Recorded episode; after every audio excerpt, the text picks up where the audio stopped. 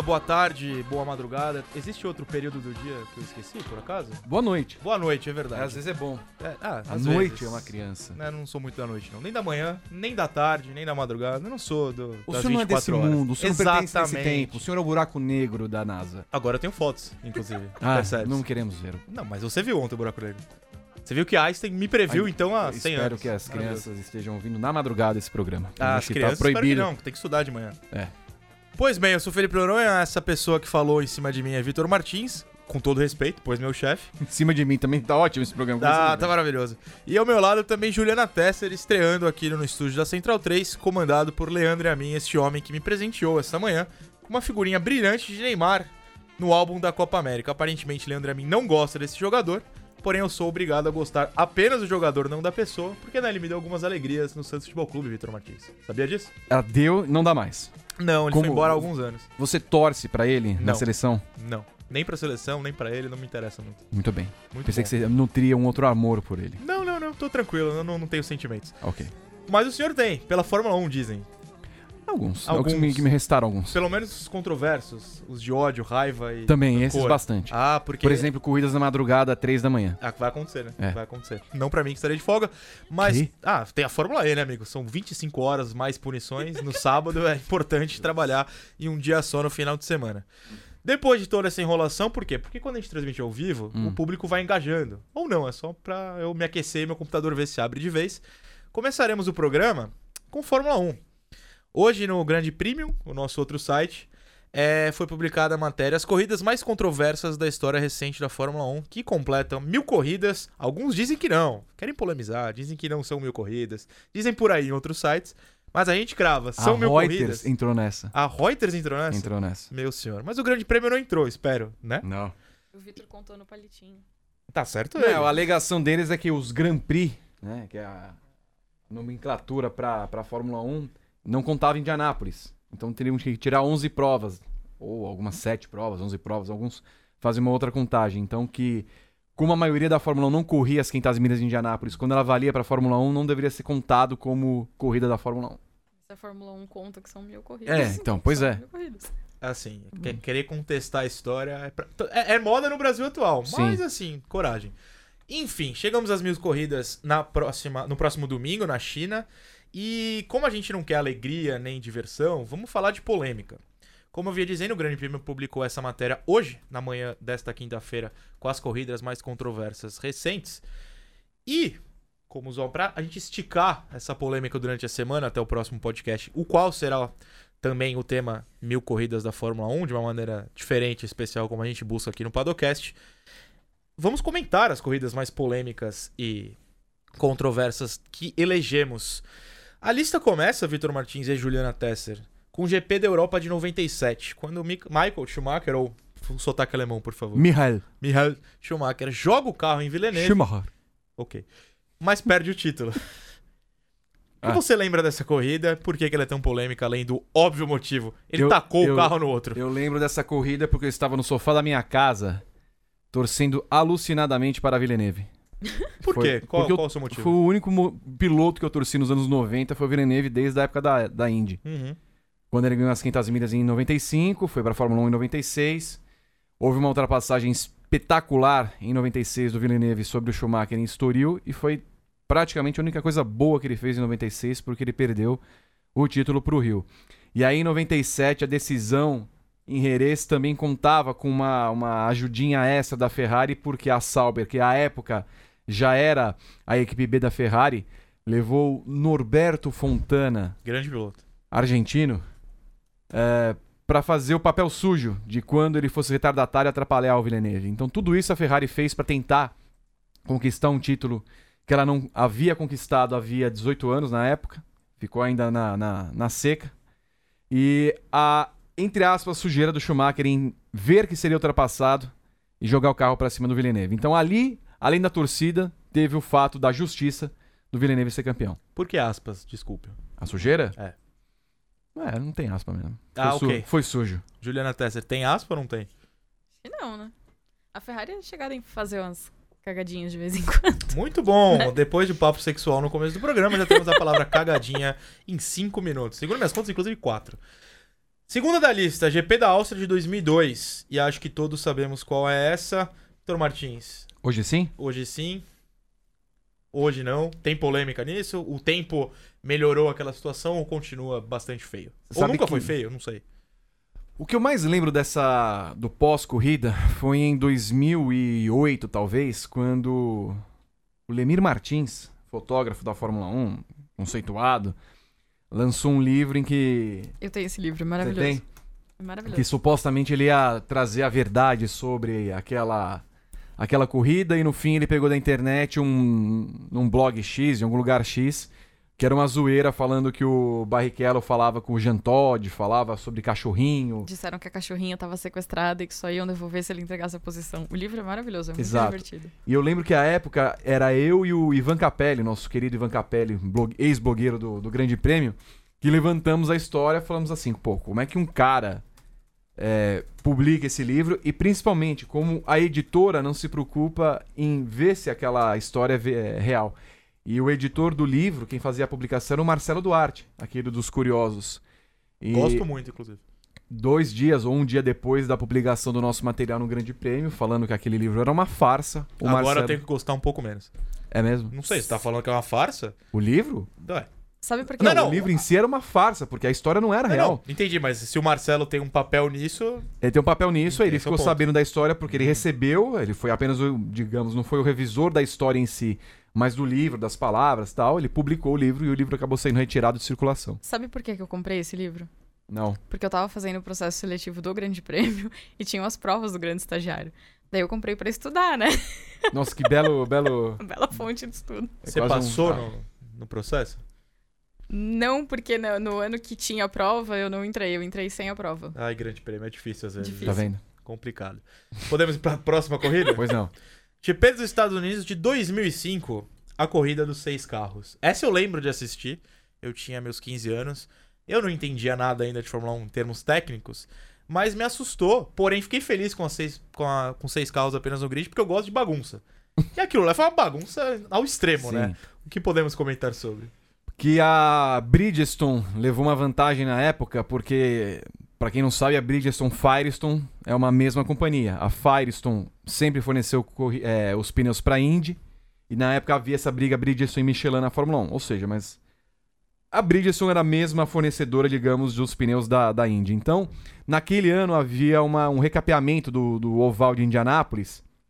Então, quando a Firestone testou lá, ela já tinha todas as informações do novo asfalto abrasivo e tudo mais. E a Michelin não. A Michelin levou um composto lá, e ela era, mais evoluída em termos de riscos que a Bridgestone, e levou um composto que não durava 5 voltas, 10 voltas, quando contornava o curvão ao contrário ali do, do setor 1 de Indianápolis. Então, é, houve ao longo do final de semana uma, uma discussão se a Bridgestone poderia aceitar a inclusão de uma chicane dentro é, do curvão. A Bridgestone não aceitou. E aí a Michelin, por bem, ao longo do final de semana, falou e recomendou para os seus 14 carros. Não corram porque é perigoso vocês correrem, ou senão vocês vão ter que trocar de pneus a cada 5 voltas, 10 voltas. Foi o que aconteceu, por isso que seis carros correram. E aí teve aquela briguinha na frente né, entre Barrichello e Schumacher. Coisas o- que só a guerra de pneu faz por você, né? Só. E, aí, e daí foi ó, o motivo que a Michelin acabou saindo da Fórmula 1. Não só a Michelin, me corrija se eu estiver errado, mas os Estados Unidos também sumiram da Fórmula 1 por algum tempo. É, Eu não lembro se foi até 2006, 2007 É. É. e depois volta só em 2012. Segundo a sua matéria do seu site, tem certa influência a bagunça ter ocorrido exatamente ali. Concorda ou não concorda? Concordo. Muito que bem. Muito. Não lembrava só que, foi, que ainda durou mais dois anos em Indianápolis. Durou. Agora, um que eu gosto muito e que eu nunca. Inclusive, semana que vem teremos no Grande Prêmio matéria sobre tal pessoa. Nelsinho Piquet bate de propósito para ajudar ele, meu ídolo e outras coisas, Fernando Alonso, entrevistado favorito, graças à sua cara que você fez. Não, outras coisas. Grande entrevistado. Por que, que ele é seu favorito, hein? Porque ele foi muito simpático, Ah, é bonito, É. corre muito. Vai ser o melhor piloto da história, inclusive assistam o GPS Ele é cheiroso? publicado. É cheiroso, muito bem arrumado. É, mexeu no meu Instagram, Ah, arrastando pra cima. Ah. Não, só no Instagram. GP de Singapura de 2008. Eu sei que se eu deixar o senhor começar, você vai longe. Mas é isso que eu quero, vá longe.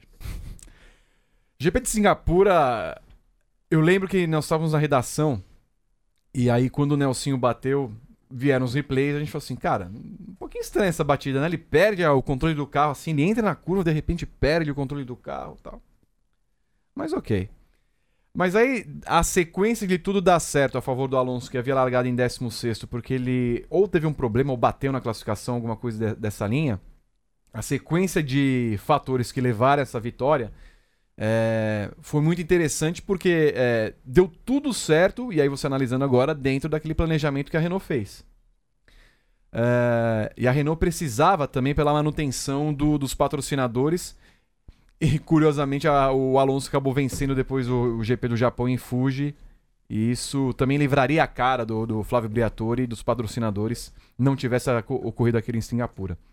O fato é que, é, passados 11 anos, eu, eu absurdamente não compreendo a história do Alonso não estar envolvido, de não saber.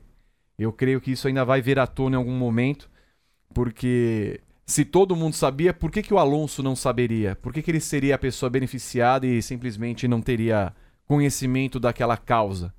Então, é, uma das coisas que me pega contra o Alonso exatamente é isso. É o fato de ele ter participado disso, ter sido mancomunado nessa história e, e, e até hoje negar. Eu tenho a impressão que alguma biografia, quando ele fizer uns 50 anos, vai dizer: olha, eu sabia de tudo e participei ativamente disso. É isso que eu ia perguntar, na verdade, uma previsão de tempo, porque, na minha opinião, o primeiro passo para isso ser revelado é ele sair da Fórmula 1. Agora ele tá fora, uhum. já abre um outro caminho. Você então, mas que... será que ele não volta? Não, então, é. Vamos partir do princípio que não, não volte. Aí quanto tempo mais? Porque ele vai continuar competindo, ele vai, se não ganhar a Indy agora, vai continuar tentando, vai pro Rally se, se acabar indo mesmo, outras histórias que ele vai inventar para ser o que ele diz, é, a busca por ser o melhor da história. Você acha que só daqui então uns 20, 30 anos, talvez, que isso...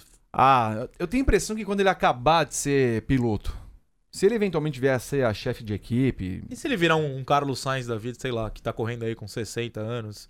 É porque isso prejudicaria também a carreira dele, né? Porque você olharia, por exemplo, para um cara e assim, cara, esse cara já teve, já teve é, participação num evento como esse de combinação de resultados, digamos, manipulação de resultados, porque é uma manipulação de resultado. Então, é como confiar num cara que depois de tanto tempo acabou assumindo uma coisa que era óbvio, mas que guardou por esse tempo. Então, assim, eu tenho a impressão que enquanto ele estiver envolvido com o automobilismo, e aí chefe de equipe, é, apoiador, investidor, é, empresário, eu acho que ele não vai acabar contando. Mas eu, eu não sei se o, o Alonso vai ter saco para ser um empresário da vida, é, ou se ele, acabando com, com a profissão piloto, ele não vai tocar a vida dele como outra coisa. Acho que depois que ele cumprir os objetivos com todas as categorias que ele quer e tudo mais, eu acho que é mais provável que ele encerre a carreira do que continuar é. envolvido, né? Inclusive ele que tá entrando em quase falência com a Kimoa, né? Que fala? Kimoa os bonés, roupas e tal, tá devendo para Deus e o mundo. 4 milhõeszinhos, né? Quase, quase nada. Isso aí também ele ganha em 10 dias de trabalho, ou menos. Sucesso como empresário, né? Boa, total. Sabe quem tem sucesso como empresário, Vitor Martins? Quem? Você mesmo, porque o site está bombando nesse momento com o Padocast número 14, que segue com o GP da Austrália de 2009. É uma propaganda. Não pode fazer propagandas aleatórias no meio do programa. Entendeu? Me divirto fazendo isso. Spotify, 30 minutos. É. De graça. É isso que eu ia falar. 30 minutos é pouco pra gente, dá uma horinha. Lewis Hamilton, que o senhor considera o maior piloto da história da humanidade, foi desclassificado no GP da Austrália de 2009 após mentir para os comissários. É um mentiroso, Lewis Hamilton? Outro, espera aí, você não lembra. Você não lembra? 2009 Austrália? 2009 Austrália. Cara, não lembro dessa. Ele foi quarto colocado é. na abertura da temporada de 2009. Então, Sim. na McLaren, foi promovido ao terceiro lugar após a direção de prova penalizar e Arno Trulli com adição de 25 segundos ao Sempre. tempo de corrida por ter ultrapassado o próprio Hamilton durante o safety car. Trulli disse que a McLaren estava lenta, quase encostando o carro, e entendeu que havia algum problema mecânico. É. Hamilton, por sua vez, disse que a equipe não permitiu que ele desse passagem para Trulli. Numa reunião antes do GP da Malásia, ou seja, tempos depois, a FIA conseguiu a transmissão de rádio comprovando que a McLaren pediu para Hamilton dar passagem ao italiano. Ou seja, Hamilton foi um mentiroso. E caluniador. Caluniador caluniador e mentiroso. E mentiroso. Grande Orestes.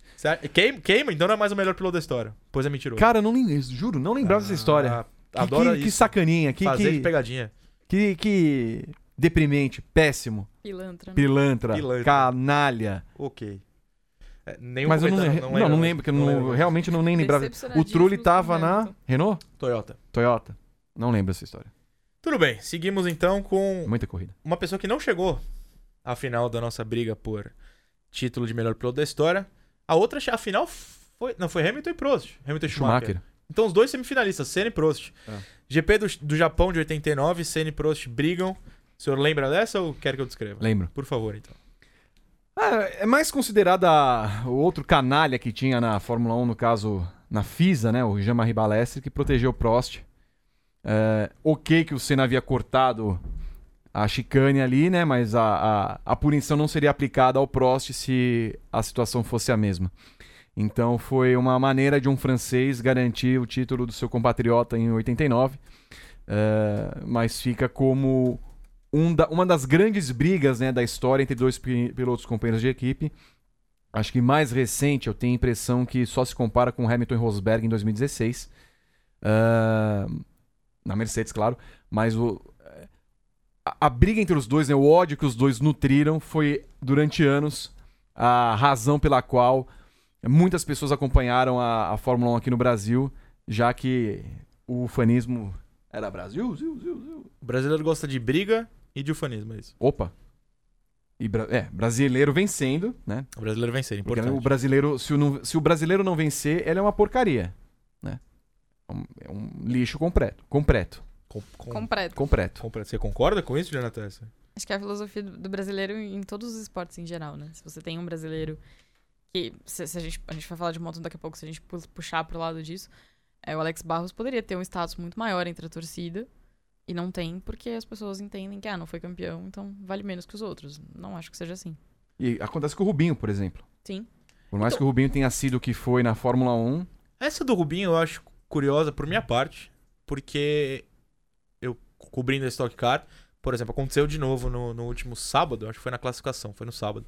É, até crianças, porque todo sábado vão crianças, Uhum. escolas e de entidades na, na Stock Car, e todas gritam só o nome dele. Você não acha que meio que passou isso da história de, de não, é- não venceu, não é ídolo? Pelo menos no caso do Rubinho específico. Eu sei que a gente não tá nem falando disso especificamente, mas eu acho curioso essa citação. Não, não, não é nem por isso. As pessoas gostam do Rubinho. Há uma relação de ódio e amor com o Rubinho. É, porque muitas pessoas, apesar de estarem lá e, a- e eventualmente gritam contra o Rubinho na internet, por exemplo, vão lá e apoiam o cara. O que eu digo mais é no sentido de que o brasileiro não aceita ser segundo colocado. O brasileiro sempre vai achar uma, um- uma maneira de menosprezar o esportista.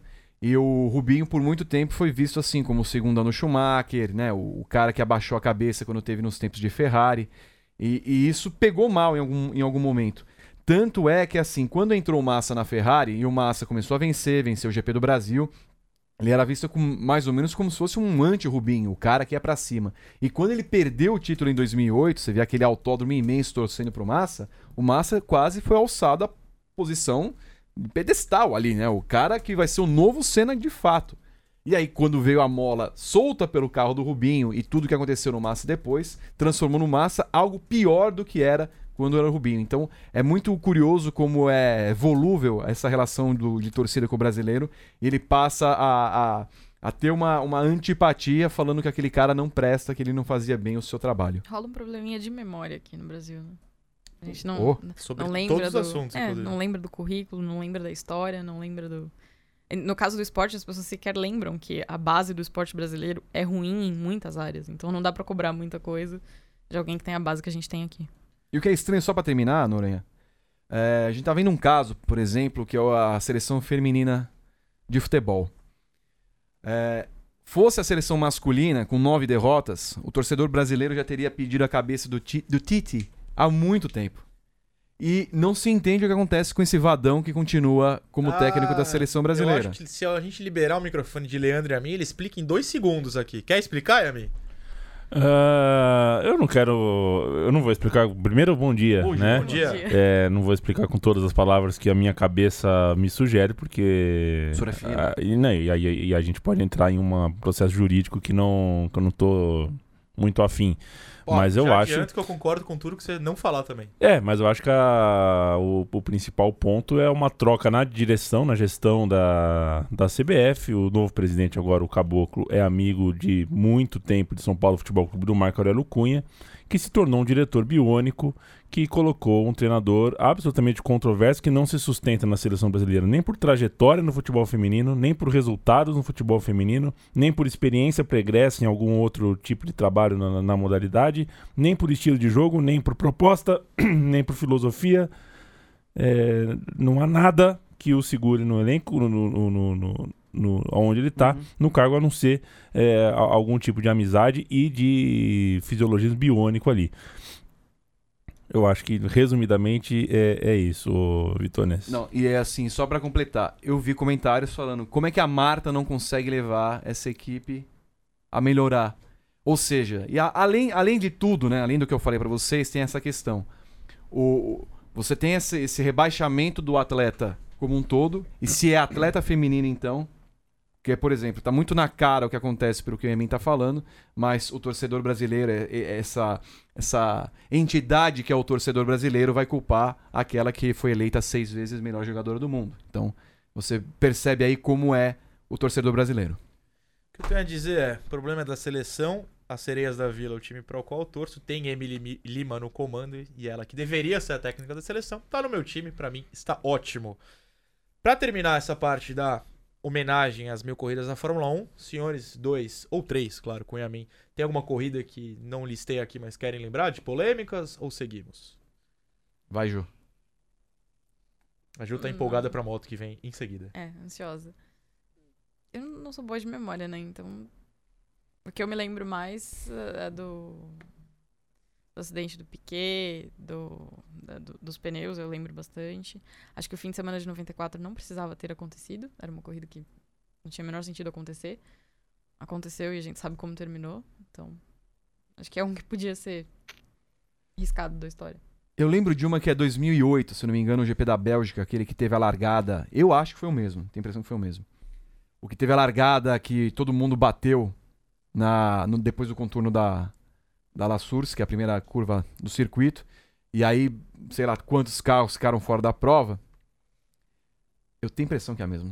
Agora eu tô na doida. Mas assim, eu sei que no, pra lá da corrida, o Schumacher foi dar uma volta no Coulter e o Coulter desacelerou na frente dele e o Schumacher bateu. E aí o Schumacher foi pra cima do Coulter na, na, na- nos boxes, né? Porque- é, no, no square, o square face. E aí foi tentar bater no Coulter tal, deu uma, um puta do rebu. Eu tenho a impressão que foi essa mesmo, que aí foi as duas Jordan que... Foi a primeira vitória do, do Eddie Jordan foi com dobradinha, com, com Schumacher e... Ralf Schumacher e Rio. Rio Ralf Schumacher. E... Por muito tempo todo mundo também esperou que o Coulter fosse falar se tinha propositadamente freado pra bater no Schumacher ou não. É, Até porque, assim, a- naquele ano a, a McLaren brigava com, com o Schumacher pelo título de 2008, tanto que o. Ai, minto, não tem nada a ver, foi 98. Ou seja, eu tô fazendo uma baita confusão. Muito que bem. Muito obrigado. Muito não que era bem. nem o Coulter nessa história. Não, eu sei que foi a corrida do, do Schumacher com o Coulter que os dois bateram. Que importa é teve porrada, é legal. Pois bem, Vitor Martins, essa matéria Ou seja, está... foi 98, 98, sério. ok. 98. grandepremium.grandepremium.com.br, você entra lá, tá lá a matéria na nossa home. Durante a semana, claro, chamaremos os comentários dos senhores nas nossas redes. E enquanto eu abro minha tabelinha da Copa do Mundo de MotoGP, Conseguiu? consegui, Ah. finalmente. Você faz a propaganda do briefing que volta esse fim de semana com o GP da China, por favor. Para você que está ouvindo antes do sábado e do domingo, 11 da manhã, ao vivo, via YouTube, nosso canal no YouTube. Você entra pelo bit.ly barra briefing. Você acompanha a, o resumo, a análise da classificação e da corrida comigo, com Evelyn Guimarães, com um grande elenco. Ainda não sei quem é o elenco, né? um elenco sempre mutante, Rotativo, como a novela da Record, verdade. rotativo. Até porque todo mundo Sabe- sabe trabalha... qual deveria ser o nome? Carrossel. Porque fica ali rodando. Grande novela também. Sou fã. Você era fã de que personagem no Carrossel? Go- me identifico muito com Cirilo. Cirilo. Sofredor. É só essa descrição que eu tenho. Ah, tá. Sofria. Eu pensei. E então, 11 da manhã, ao vivo, lá no canal do YouTube, sábado e domingo, briefing para analisar como foi a classificação e como foi a corrida mil da Fórmula 1 GP da China. Muito que bem. Voltamos então pro tema que dá o título deste Padocast de número 14, Juliana Tesser. Eu sei que você vai ficar brava comigo, mas eu vou explicar a regra. A nossa Copa do Mundo, que a gente sempre vai tentar fazer aqui uma por mês ou algo do gênero, é... existem sites de sorteio. Eu basicamente pego os, os mais. é, os donos de mais títulos, coloco como cabeça de chave. Os outros oito com menos títulos, porém grandes nomes, não são cabeças de chave. Jogo, faço esse mix, o sorteio, a internet decide os duelos. Uhum. São 16 nomes, os 16 que debatemos ontem, Eu inclusive. Já vi que essa explicação toda vai levar pra um final que eu não queria. É isso que eu ia chegar, mas você vai descobrir de forma ah, na surpresa do momento. A tabela está montada. Teremos já na primeira fase duelos que você não vai gostar. Daí pra frente, então, só duelos vai ficar com muita raiva de quem sorteou, no caso eu mesmo. E a regra é a seguinte: vocês dois, cada um escolhe um, ou dão o seu voto. Uhum. Se empatar, Pênalti. quem me convenceu melhor, eu dou o voto de Minerva. Porque, como eu conheço um pouco menos de MotoGP que os senhores, é, o poder do Ó, convencimento Eu tenho uma valerá proposta. pontos. Eu tenho uma proposta. Se. Você quer mudar o roteiro? isso? Não, se empatar, a gente pode usar números de aproveitamento, porque eu fiquei colocou, é, Pode ser não. Se o número de aproveitamento ontem, me convencer, fiquei calculando tudo ontem. não, perfeito. Me dá o número de aproveitamento, se eu achar válido, eu aprovo. Porque eu tenho que ter esse momento de chefe aqui. Eu quero mandar, entendeu? Entendi. Sempre soube que era seu objetivo. Exatamente. O grande prêmio será meu em alguns anos. É, o primeiro duelo, Vitor Martins e Pois Juliana Tesser. Mark Marques, Ah. pinta como um favorito. Já. E Já curiosamente no sorteio eu dou uma chance pra você acertar quem foi sorteado como o adversário dele.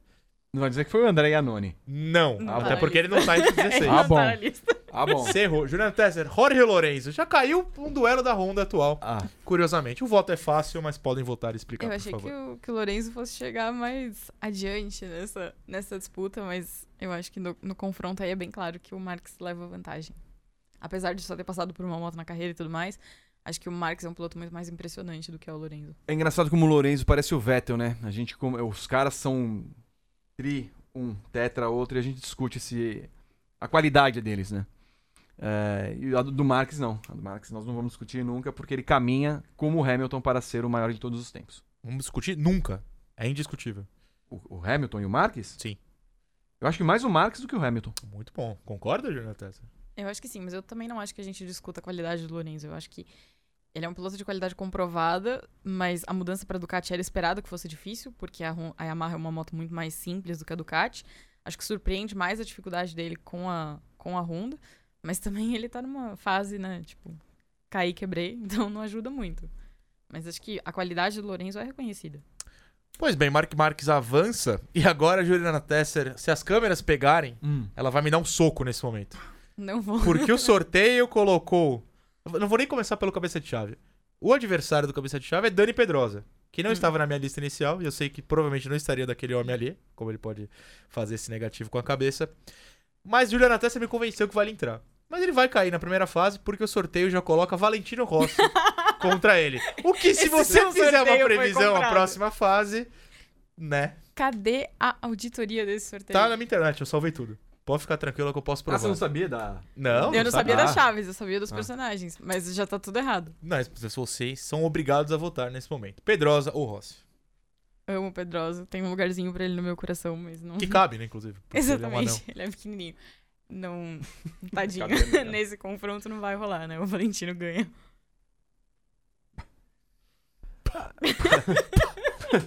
Eu acho que é desnecessário. É, é, é, é o 7x1. Bom, bom, bom que a gente acelera esse processo. Muito Basicamente, interessante. 7x1, hein? Interessante. Vamos lá. Vocês sabem que meu sotaque britânico, eu sempre deixo claro, é péssimo. What? Nossa, o seu aparentemente também. Mas, Juliana Tesser, Mick Durham, acertei? Durham. Ou Durham é Phil Reed? australiano. Ahn, é, Durham pelo conjunto da obra. Acho Conjunto que- da obra. Sim. É, eu acho que o Durham é um piloto tá mais à frente ali no ranking dos vencedores, dos pilotos com mais vitórias e tudo mais. Tem uma carreira é, é muito curioso porque se você pegar os pilotos mais velhos aí que a gente tem nessa lista, são carreiras muito mais curtas do que a gente vê hoje em dia, né? Eram temporadas menores e tudo mais, mas Durham é mais impressionante.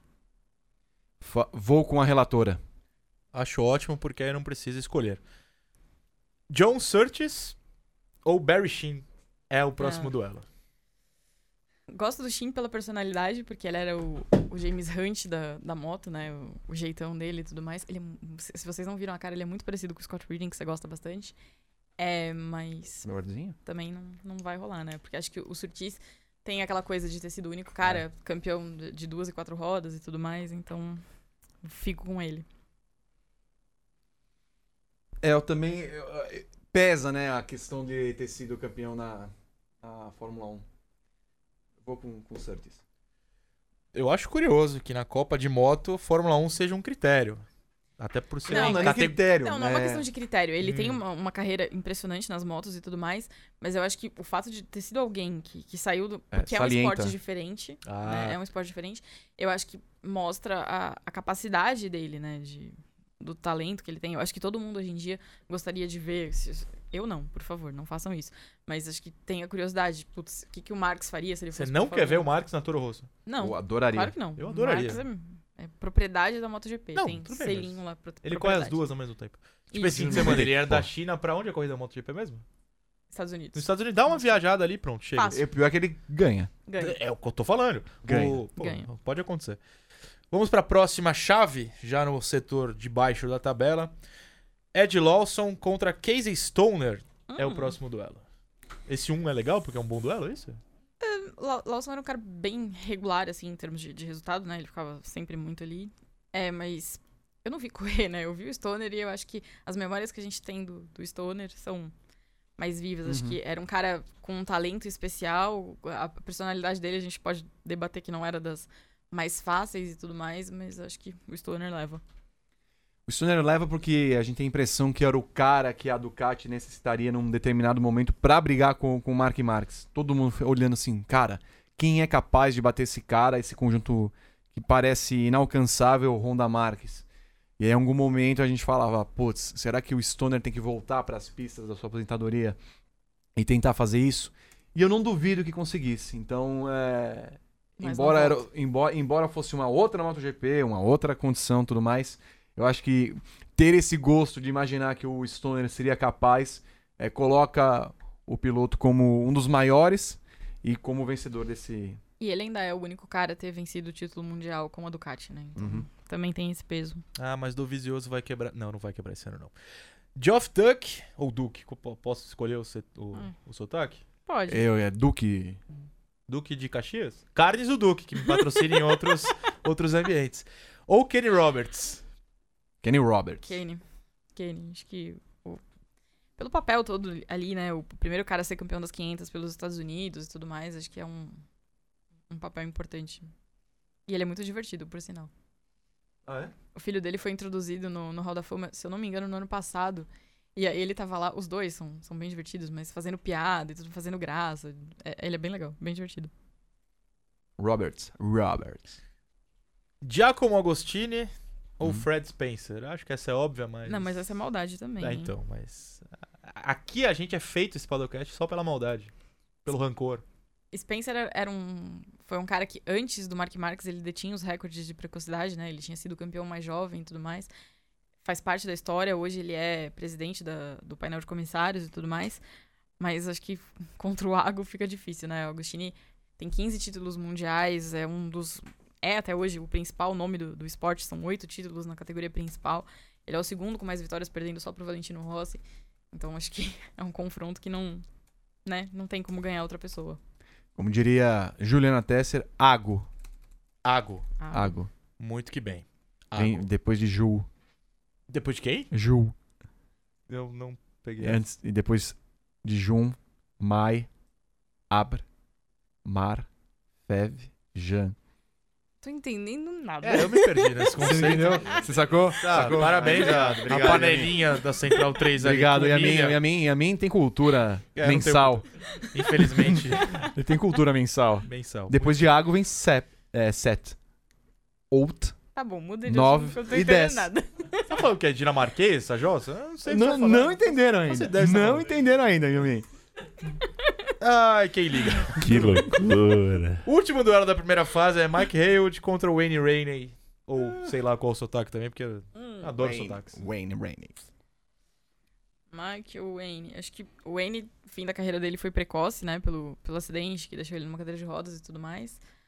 Não, sem peninha. Hum. Aqui é voto do talento.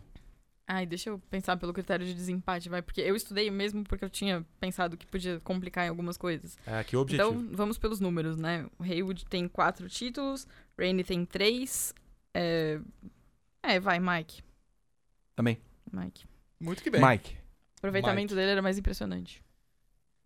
Agora, uma pergunta pros senhores. Eu começo a segunda fase, as quartas de final, lá por cima, em que temos o duelo Marques e Rossi, ou começo por baixo pra ir aquecendo até Marques contra Rossi? É, Por baixo, né? por baixo, Por guarda o baixo? melhor pro fim, né? Tudo bem. Agora, agora os números de Juliana Tesser, que tem uma lista de, de informações aqui, Juliana. Tesser me lembra o professor de filosofia da minha escola que fazia a gente escrever nas folhas de fichamento. Adoro Essas que- fichas, tenho de vários tamanhos em casa, Deus comprei me um bloco novo esses dias. Muito que bem. Acho ótimo, porque agora eles serão muito, muito úteis. Talvez no próximo duelo, não nesse. Porque o primeiro é o Ago, famoso Agostini, contra Mike Haywood. Acho que a vitória é óbvia, mas vocês podem debater sobre. É, eu acho que é aquilo que eu falei no anterior, né? A carreira do Agostini fala por si só. Então, acho que ele ganha da maioria do- dos pilotos. Ago. Ago. Vocês ainda, vocês ainda não Você quer entenderam. fazer todo o discurso de novo? Vocês ainda não entenderam que isso vai vir 30 em 30 dias. Eu- Não? Não, já, mas eu tô tentando ignorar. mentira, não mentira, faz- não é possível. Não é possível. Ai, meu Deus. Tudo bem. Segundo duelo é Kenny Roberts contra Casey Stoner. Hum. Aí eu fico com o Stoner. De novo, né? Eu vi correr, eu acho que as memórias que a gente É. tem, tem do Stoner, o que ele fez pela Ducati e tudo mais, a, a história em si, acho que Stoner. Stoner também. Nenhum argumento além? Vamos fácil assim? Vamos fácil. Nossa, eu agradeço muito, que o tempo de programa está rodando, que é uma beleza. Rodando. Mick Durham contra John Surtees. Penúltimo Esse- duelo das esse- quartas. Esse fica difícil, hein? É, Surtees tinha um aproveitamento impressionante, né? Eu fiz as contas ontem. 64,7% das corridas que ele disputou, ele venceu. 64? Meu 64,7%. senhor. Quantos Ele ele venceu, disputou? ele venceu 22 corridas em 34. Ah, Era, eram Ah, é campeonatos menores, né? Eram campeonatos menores, então. É o Durham, quer ver? Eu vou falar pra vocês o aproveitamento do Durham, que assim. É, o Mick disputou 137 corridas, venceu 54, um aproveitamento de 39,41. Muito baixo. Muito baixo. Ah, vai, vamos de surtis? Vai, os números. Vamos de Surtees? Vamos. Não, só- só- só- é um grupo, Juliana vou. Tesser. Ah, Eu vou, pelo Eu menos. vou de Durham. Ih, olha lá. Então vai Olha lá. Porque assim, Não, é, é aquela coisa, o Marcos Vinho, que é o Rock, disputou uma corrida na Fórmula 1 e liderou a corrida. Então ele tem 100% das corridas lideradas. Não, mas... É, eu entendo a, a porcentagem é um argumento bom, mas eu não, não, não, não vou levá-la em consideração nesse caso, porque eu achei 34 corridas nesse, nesse parâmetro é muito pouco pra gente fazer um- uma comparação de levá-lo como um argumento forte pra passagem. Você quer Cai- números pra desempatar? Eu quero números. Então vamos Mais lá. números. Vamos lá, Durham disputou 137 corridas, venceu 54, Hum. fez 58 poles, o que significa um aproveitamento de 42,33%, e ele tem 95 pódios, que são 69,34% de aproveitamento. É, o Surtis, das 34 corridas, foram 9 poles, 26,47% de aproveitamento. Oh, peraí, então isso quer dizer que ele ultrapassava na corrida. Ele não Exatamente. largava lá na frente. Não, mas Hum, peraí, peraí que agora você vai ficar impressionado. Das 34 corridas, em 70,58%, que significa 24 delas, ele foi ao pódio. Hum, bons números, hein? Bons números. É, Vitor Martins, eu vou ficar com os números de Juliana Tesser nessa. Surtis vai avançar nessa, nessa foi batalha. influenciado. Fui influenciado. Foi, foi, um- foi um sorteio dirigido isso daí. O sorteio Olha foi só. tenho Ó, o O certeza. sorteio dirigido, provado agora que é verdade foi dirigido. Pois Mark Marques contra Valentino Rossi. E algo me diz que o programa acaba agora, porque vocês vão longe nesse debate. Eu tô muito A triste. última. Não, eu sei que você Eu tá tô muito triste, Mas eu triste. fique. Porque esse era o confronto que eu tinha certeza que ia pra, pra final. Eu ontem dei uma estudadinha nos números, né? Porque quando a gente fala em, em termos globais, é óbvio que os números do Valentino são mais impressionantes. Ele é o cara com mais vitórias, ainda é o cara com mais títulos, exceto Agostini. Então, eu acho que a gente tinha que fazer um padrão de comparação diferente. Marques hoje tem 110 GPs no, no currículo. Então, eu fiz as contas de como estava Valentino Rossi no- nos rankings, né? Com 110, currículo, é, 110 GPs. 110 GPs pro Valentino na classe rainha é até a 13ª etapa da temporada de 2005, que é a Malásia. Então vamos aos números. Com 110 GPs, Valentino tem 51 vitórias, Marques 45. Hum, Valentino foi ao pódio 77 vezes em 110 GPs e o Marques 79. Hum, Poles, é, o Valentino tinha fez 30 em 110 GPs, o Marques fez 150. e- Não, 153 não, 53. Então o aproveitamento do Valentino é melhor em termos de vitórias, né? 46,36% contra 40,90%, mas o Marques leva vantagem nos outros dois quesitos. pra mim isso é empate técnico. É, exatamente. É, consigo é por isso, é por isso que eu achava que, que seria esse o confronto da final. Mas hoje, hoje eu diria que a carreira do Valentino ainda é maior. Vixe, eu sei que você vai discordar. Vou porque eu vou usar o mesmo critério que usei para a Fórmula 1. Que embora o Schumacher tenha sido o maior de todos os tempos, o Hamilton tem números que indicam que ele pode vir a ser e que já demonstra ter sido é, maior pelo que aconteceu em sua carreira em 11 anos, sendo que o Schumacher, por exemplo, tem 3 anos da carreira dele que ele deveria ter apagado, que foi a volta dele em 2010 a 2012 pela Mercedes, que era um outro piloto. Mas é Michael Schumacher, tá lá o nome dele. Então, se a gente considerar a carreira como um todo, por mais que ele tenha sete títulos, por exemplo, o, aquele, é, aquele piloto que era ali não era o mesmo piloto de sete anos. É, o Hamilton teve, dos 11 anos que ele disputou a Fórmula 1, sete ou oito ali que foram bem sólidos. Ele teve um ano bem ruinzinho na McLaren, que foi quando ele perdeu para o Button. É, 2016 ele poderia ter sido campeão, ele deu bobeira para o Rosberg. Mas terminou o ano, assim, colocando. Todo mundo, obviamente, coloca o título do Rosberg em dúvida, embora tenha sido um ótimo piloto. A gente tem que reconhecer que assim que o Rosberg saiu e entrou o Bottas no lugar dele, Mas a gente né, passou a valorizar o, o- É, pois é. O, o Rosberg. Mas assim, a carreira do Hamilton, pelo que ele conquistou em 11 anos, com cinco títulos, sendo que ele poderia ter sido campeão em outros, outros dois, é, me leva a crer que o Hamilton é, é maior em termos gerais. Da mesma forma o Marques.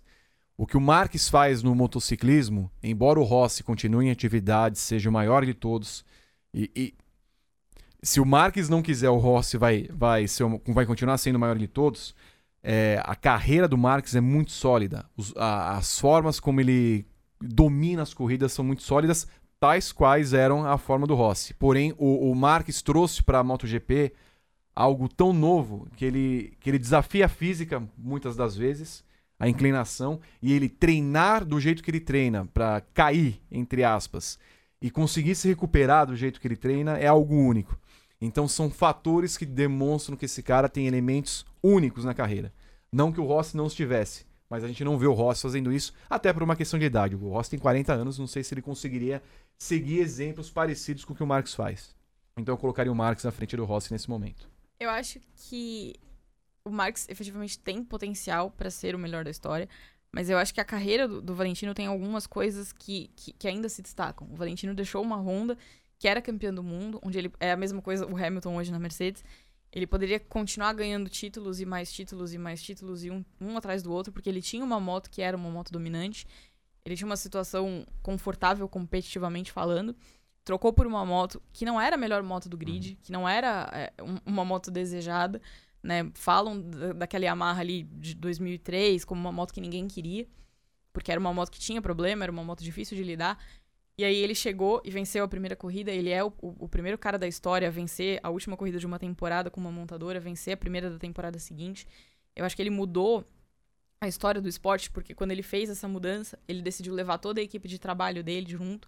Hoje isso é uma coisa comum. O Marx conseguiu trazer os caras que trabalhavam com ele na Moto 2 depois de um primeiro ano que a Honda obrigou ele a trabalhar com outra pessoa, outras pessoas. É, ele mudou essa história. Eu entendo que você está falando do, do Marx ter introduzido um novo estilo de pilotagem, mas isso também aconteceu quando o Valentino chegou. É, o Valentino é um cara que soube se adaptar aos diferentes estilos ao longo desses anos todos que ele está competindo.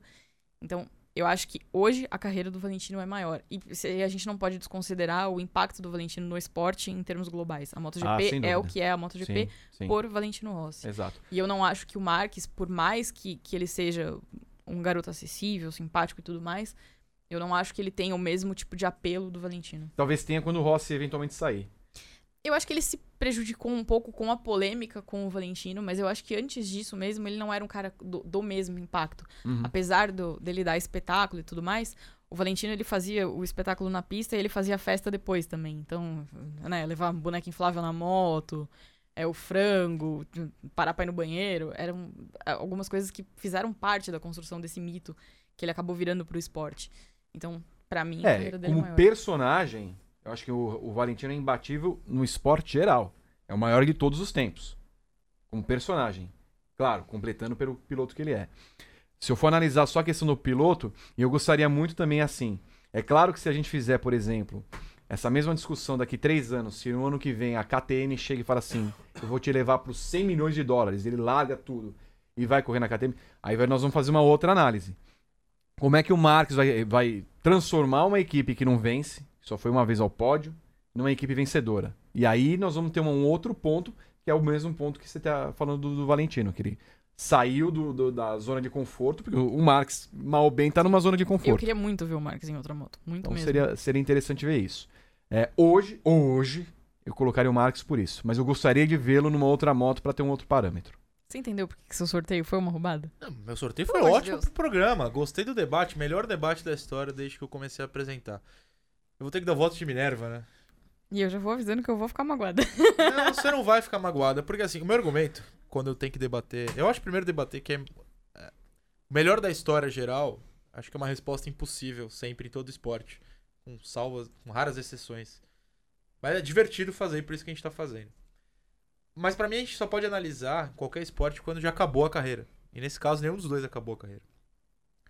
Mas o fator ser um personagem melhor, talvez me ganhe, porque eu gosto das historinhas. Então eu vou ficar com o Rossi, apesar de Você achar que o. Marques vai batê-lo um dia. Vendido. Não, eu acho que o Marques vai ser melhor ainda. Influenciável. Talvez. Não, Canalha. eu tô sendo influenciável aqui. Claro. Pelos dois, inclusive. O Rossi avança, mas eu acho que no futuro a gente vai mudar isso. É só isso que eu penso. Não me xinguem. Sabia que eu podia contar com ele também. Muito que bem. Vamos pra semi. Continua o Rossi na semi contra a Surtis. E agora eu acho que vamos mais rápido nisso. Vamos. Valentino ganha. Acabou. Então, acabou? Vamos lá. Beleza. Já Qual é- vencemos. Quem Qual é pega na final? Agostini ou Stoner? Água. Lá vai a piada, vai. Não, eu ia colocar Stoner. Ah, ótimo. Mas Não, a- eu- argumenta, então. Eu vou, eu vou de Agostini por um motivo muito simples. Se a gente não vai pra final debater quem é maior, Rossi ou Marques, então a- o debate tem que ser entre Rossi e Agostini, porque são os caras que estão lá no topo, os caras com mais títulos, os caras que estão no, no topo do ranking de vitórias. É claro que, que são épocas muito tem razão. diferentes. O Agostini correu num campeonato que era menor, mas o Agostini corria em várias categorias ao mesmo tempo, ele foi campeão de várias categorias ao mesmo tempo. tanto Então o Marques podia correr na Fórmula 1 ao mesmo tempo.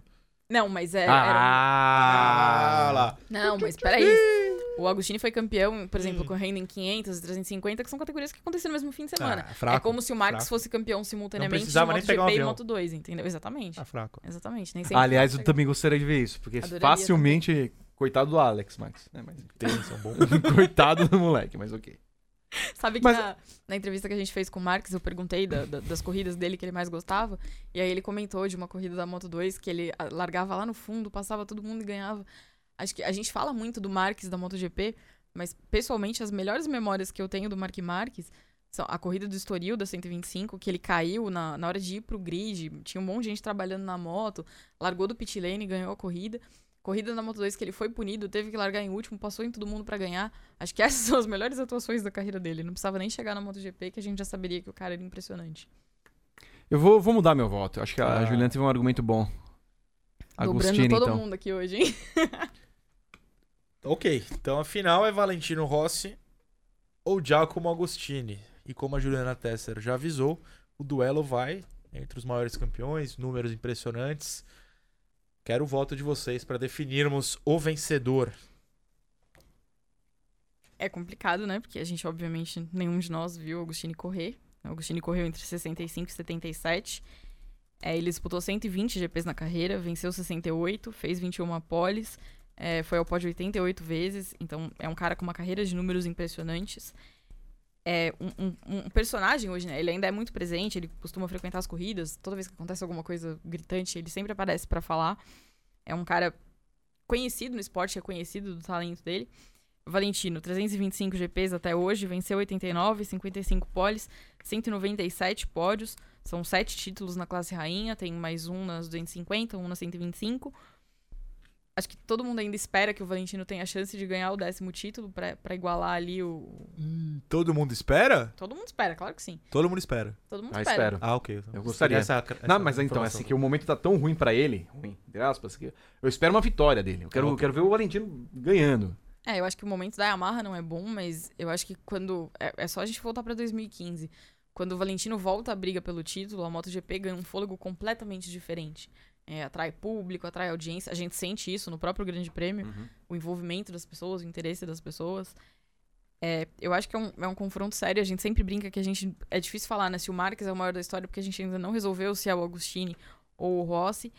Eu vou ficar com o Rossi também pelo fato de ter visto correr, também pelo fato que eu acho que é muito impressionante um cara com 40 anos tendo conquistado tudo que ganhou. É, em, em termos financeiros também, ele já ganhou o suficiente para encerrar a carreira faz tempo. Ele tem a VR46, que ao contrário da marca do Alonso, vai muito bem, obrigada. Então, ele não precisava estar fazendo o que ele faz. Ele não precisava estar submetendo o próprio corpo às coisas que ele submete para continuar competitivo. Então, eu acho que isso também é uma parte importante do legado dele, assim como é uma parte importante do legado dele do trabalho com a molecadinha. Então, eu diria que Valentino é maior que Agostini. Sim, é maior. Ah, e aí eu quero também tirar um personagem também para não fazer uma análise como eu fiz anteriormente, mas assim, como piloto, entre os dois, por mais que Agostini tenha mais conquistas, o Rossi é o cara que na mesma comparação eu fiz com o Marx, que fez mudar toda uma categoria, que leva público, que, que torce, que enfim, que, que transforma a MotoGP no, no que foi nos últimos 20 anos a, a MotoGP. Então, é, é, e aí, você também colocando, obviamente, o personagem, né? O Agostini não era um cara que exatamente chamava público, né? Então, por tudo que é, por tudo que representa, por tudo que ainda faz na, na moto, pela ultrapassagem que fez em Dovizioso na corrida do GP da Argentina, Valentino Rossi. Eu acho que é muito difícil dissociar o atleta Valentino Rossi do personagem É. Valentino Rossi, porque é uma coisa muito complementar. É, a, a gente, há uns anos atrás, ele teve no Brasil, e aí a Yamaha organizou um evento, as pessoas podiam é, ir tirar foto com ele, e o segurança não queria que você encostasse no Valentino. Uhum. Só que ele era o primeiro, ele, ele ia do lado da pessoa, ele simplesmente vinha, abraçava, e, e você falava, mas não era esse cara. Na Argentina, você vai fazer entrevista com ele, a galera vai, bota um monte de microfone, gravador na frente, ele começa a organizar. É toque. Sabe? Ele é um cara que, que você fala. Né, tipo, é, é diferente, ele consegue ganhar as pessoas do do jeito dele ser, assim. Uhum. E, e pe- pela história em si, né? O apego dele com, com a equipe de trabalho dele, a história dele com a Yamaha. Acho que quando ele saiu da primeira vez, ter escrito uma carta pra se despedir da moto, uma carta que foi leiloada há pouco tempo, porque a Yamaha continuava guardando. A forma como ele voltou, né? Tendo reconhecido, tipo, errei quando eu fui pra Ducati, não era o que eu esperava que fosse. Agora eu quero voltar, tipo, posso voltar pra casa? A moto que, que é a moto da carreira dele, né? Por mais que ele também tenha vencido com a Honda e tudo mais, a Yamaha é onde ele passou mais tempo, é a moto que ele se sente em casa, é a moto que dorme com ele, porque a Yamaha que- com que ele ganhou o título fica na casa dele, fica no quarto dele. Então, é uma, uma história diferente, né? O personagem Rossi é tão grandioso quanto o atleta Rossi. Vou fazer uma pergunta pra vocês que não tá, obviamente, fora do script, mas eu tava pensando enquanto a Ju tava fazendo aqui em relação ao carisma e a empatia que as pessoas passam. Quem é maior pra vocês, Google ou Neymar? Maior? É. Guga. Guga. Mesmo se o Neymar, por exemplo, vier ganhar vários títulos. Não. Depende. Porque é aquilo. Na minha opinião, minha opinião apenas, eu prefiro analisar o fim. A do Guga já acabou. E Hum, o que ele fez. Por exemplo, o Guga não é o maior tenista da história do Brasil. Essa é a Maria Esther, sim. certo? É, que ganhou muito e muito mais do que o Guga. Mas se você junta o personagem Guga e os títulos do É, Guga, então, que era esse é, maior que ponto. o Neymar. Porque assim, eu, Assim, o Guga não é controverso. Alguém não gosta do Guga? Eu, conheço É uma pessoa que prefere É o ponto. mas não faz sentido. É esse o meu ponto. É esse o meu ponto. A, a- a- tentativa de você não conseguir dissociar é impossível justamente por isso. Porque você olha pro Google e você, assim, você gosta do cara. Por mais que ele fosse um derrotado, você gosta do cara. O Belucci, por exemplo, não tem carisma nenhum. Zero. Não é bom tenista Não. em comparado com os outros e não tem carisma nenhum. Então, assim, o Belucci, para a história do tênis, é um nada, é um zero para a história do, do esporte brasileiro. Agora, mesmo se o Guga fosse um derrotado, o, o que ele passa, o que ele passava de impressão, o que as pessoas gostavam dele, é, acrescenta nessa coisa de a gente fazer essa análise sempre quando um atleta é maior que o outro. Então a minha dúvida era essa, porque a gente começou esse programa falando do Neymar, por outro acaso, Mas, é, mesmo se o Neymar vier a ser o melhor do mundo, eu não sei se as pessoas vão conseguir fazer uma análise ponderada se o Neymar não poderia ter sido maior justamente pelo fato de que ele não é uma pessoa carismática, ele passa justamente uma impressão contrária a tudo isso, até pela, pelo pai dele, por ele mesmo e tudo mais. Mas eu acho que ne- nesse caso específico, Guga versus Neymar, eu acho que é interessante a gente ressaltar a diferença dos esportes, né? Porque o tênis não é um esporte de massa brasileiro, não é um, um esporte com que o brasileiro esteja acostumado, não é um esporte que move a- no Brasil a grana que o futebol move, é um esporte menor em Uhum. comparação com, com o futebol. Então acho que ter alguém que consiga ter esse apelo para um esporte que as pessoas não assistiam, que as pessoas não acompanhavam, que as pessoas talvez sequer entendam, é muito mais impactante. Outra comparação, Piquet ou Guga? Eu vou votar em Google em todas, que eu adoro o Google. Então, exatamente. Mas assim, o Piquet teve mais conquistas pelo que naquele momento. Né, o, o Brasil tinha o Emerson como bicampeão e depois o Piquet vinha na, na, se- na- na sequência do Eu tri. acho que o personagem Guga ganha porque Exatamente. o personagem Guga é um cara Exatamente. adorável. Agora, Exato. se a gente for debater em termos de carisma, das pessoas gostarem, talvez seja mais difícil decidir entre Guga ou Senna. Google Rossi. Não. Google Rossi, eu acho que o Rossi ganha. Mas eu acho que seria muito engraçado os dois juntos, porque ia ser bem divertido. Mas eu acho que entre Guga e Senna seria uma coisa muito mais difícil das Uhum. pessoas. Mas é, porque o Senna morreu. Desculpa se talvez Sim. alguém se ofenda com isso, mas além da cena que É, É, exato. é você, tem, você tem a questão, obviamente, da, da, da idolatria e da forma como morreu. Sim. entendeu? O Senna já era um ídolo, por assim dizer, mas a forma como ele morreu, da- ao vivo, praticamente pro Brasil inteiro, pro mundo todo. E ele não teve tempo de desconstruir a história que ele Não. tinha criado. Não. Sim. Talvez na aposentadoria, o Guga você não vê um A dele.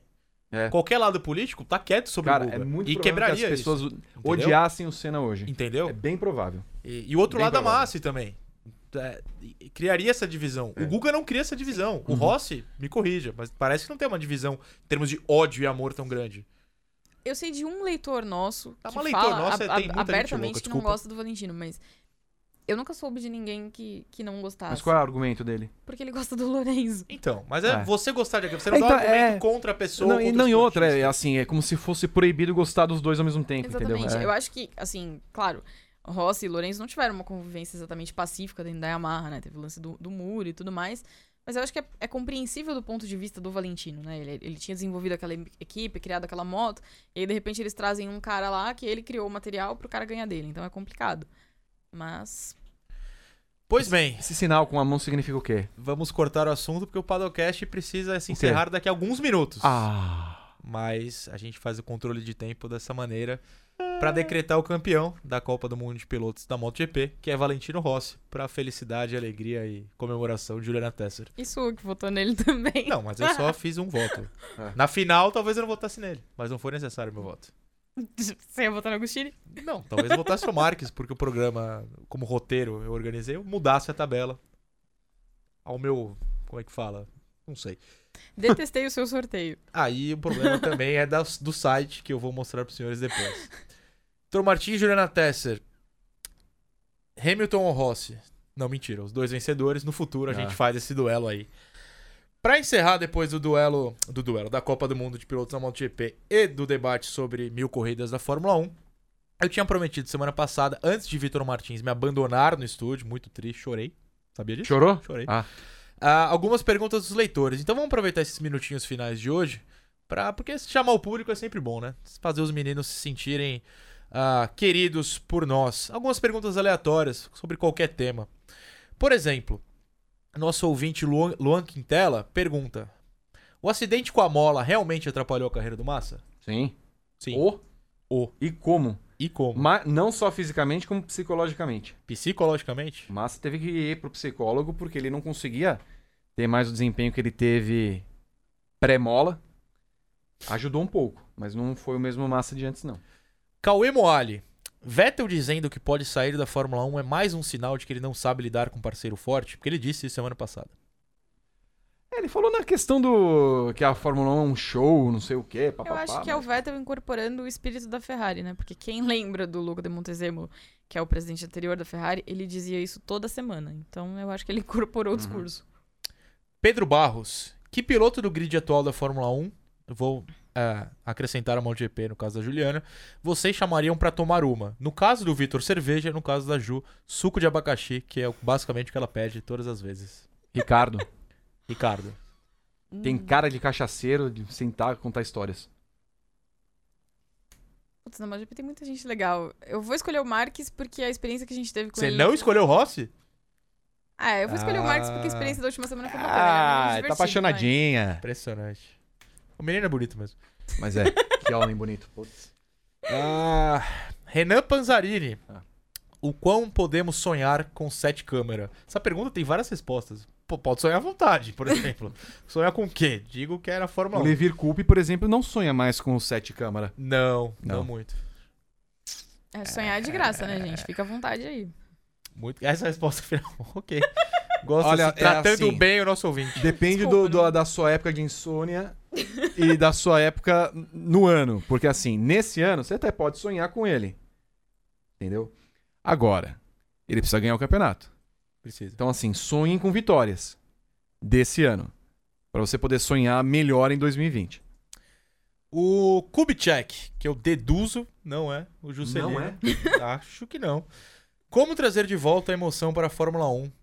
Carros iguais para todos é uma possibilidade? E é bom que eu não preciso acrescentar a MotoGP, porque é emocionante toda a corrida, então a gente não precisa fazer nada diferente. Me corrija se você não, discorda. a minha sugestão pra Fórmula 1 é que eles sigam o caminho que foi adotado pela MotoGP, o que a gente sabe que eles não vão seguir nunca, porque na, na MotoGP, Honda, Ducati e Yamaha aceitaram dar concessões pra permitir que os outros fossem competitivos. Eu não vejo a, a Fórmula 1 fazendo isso. E eu acho que esse foi o grande segredo do, do sucesso atual da MotoGP. Podem repetir a pergunta, por gentileza? O que a Fórmula 1 pode fazer para criar mais emoção na pista? E ele sugere carros iguais para todos. Eu acho que a, não carros iguais, mas permitir a venda de carros de outra equipe.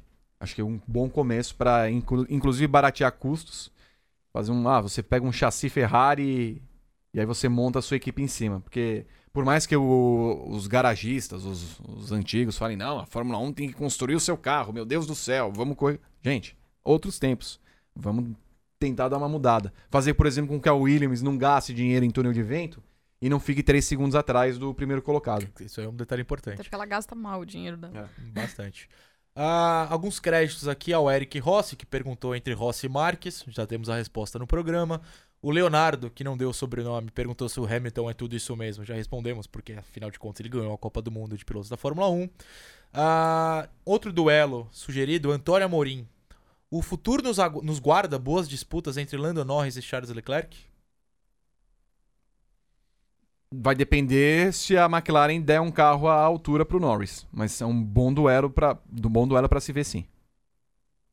Sim, se fosse só entre os dois, assim, era fácil, mas precisa ver as condições que o Norris vai ter na sequência da carreira. Vamos para as duas finais então, antes do fim do Padocast 14. O Bruno França, com a melhora da McLaren, Alonso brigaria por pódios? Não. Se alguém quiser discordar de mim, à vontade. Acho que a McLaren não melhorou tudo isso. Não. E por fim, Hugo Henrique. O que falta para o Brasil voltar a ser forte na Fórmula 1?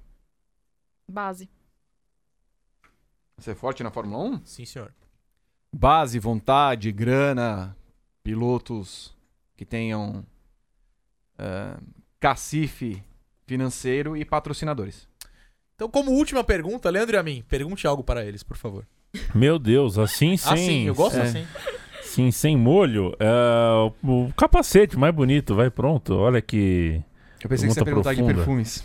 Ah, então, perfume. Não, deixa que o Fábio Corino pergunta depois pra você, Eu mandei pra ele pessoalmente. uma mensagem agradável. Capacetes.